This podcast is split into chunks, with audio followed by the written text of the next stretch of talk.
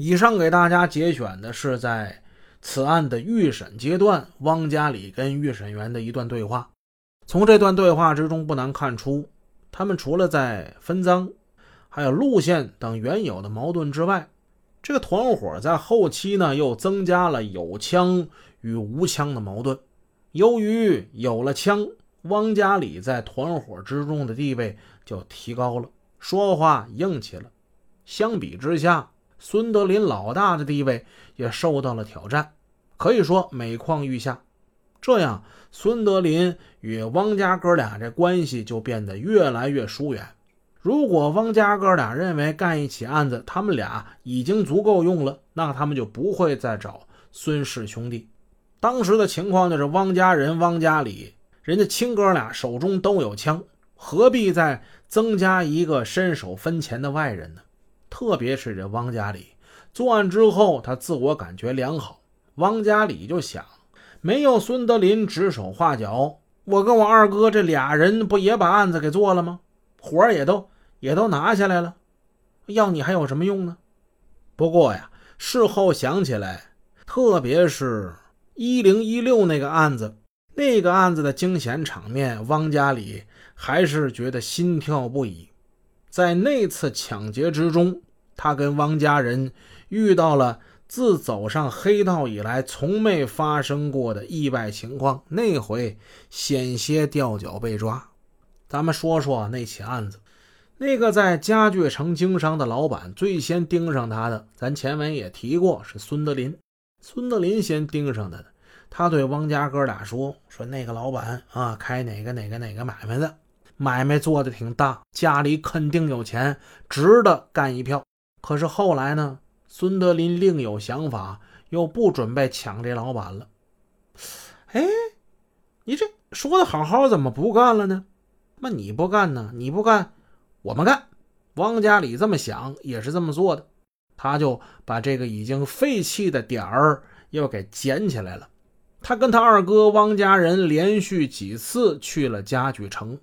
看见那老板，哟，那老板手上戴着大金链子，老板的老婆脖子上也有大金链子，黄灿灿的啊，明晃晃的直晃眼睛。哎，他越发相信孙德林的分析是没错的。他们暗暗跟踪那对夫妻，记下了他们家的位置。跟踪之中，他们发现那两口子每天上行是很有规律的。总是早上八点来钟，拎着箱包往外走。汪家哥俩一商量，咱们干脆吧，早上去他家门口堵他吧。他只要那房门一开，我我上去，我就拿枪，我就给他怼在那儿。十一月十六号那天一早，汪家人、汪家里共乘一辆摩托车，他们把摩托车呢就放在九马路跟齐贤街那十字路口附近。他们悄悄走上了那座楼房的。第四层就来到业主家门口了。为了防止业主看着他们脸，他们戴上了大口罩，把手揣在衣兜里，在衣兜里，他们紧紧地握着那支枪。这对夫妻出门是很准时的，但现在来说时间还没到，他们只好在人家门口耐心等候。如果这时候有人从这里经过，那他们就得想办法躲避。或者说编个什么谎话敷衍过去，免得人家生疑呀。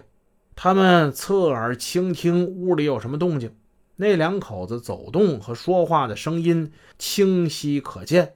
按照往日暗中观察的时间，他妈的应该也该出来了。可是今天怎么回事呢？这俩人在屋里磨磨唧唧、磨磨唧唧的，光说话也能听见走步声，哎，迟迟没出来。看鸡巴啥呢？我操！在紧张而百无聊赖之中，汪家里就打量起这家这防盗门了。门上呢贴着一副春联，虽然说春联已经旧了，还算完整。上联写的是“大吉大利大发财”，下联是“天福天寿天吉祥”，横批是“人欢财旺”。又等了一会儿。那两口子还不出来，汪家里看着这对联，心里就有气，伸手啊，把下联那个“寿”字给给撕下来了。他心里暗骂：就他妈你俩你还想天寿呢呀？今天我就让你们折寿。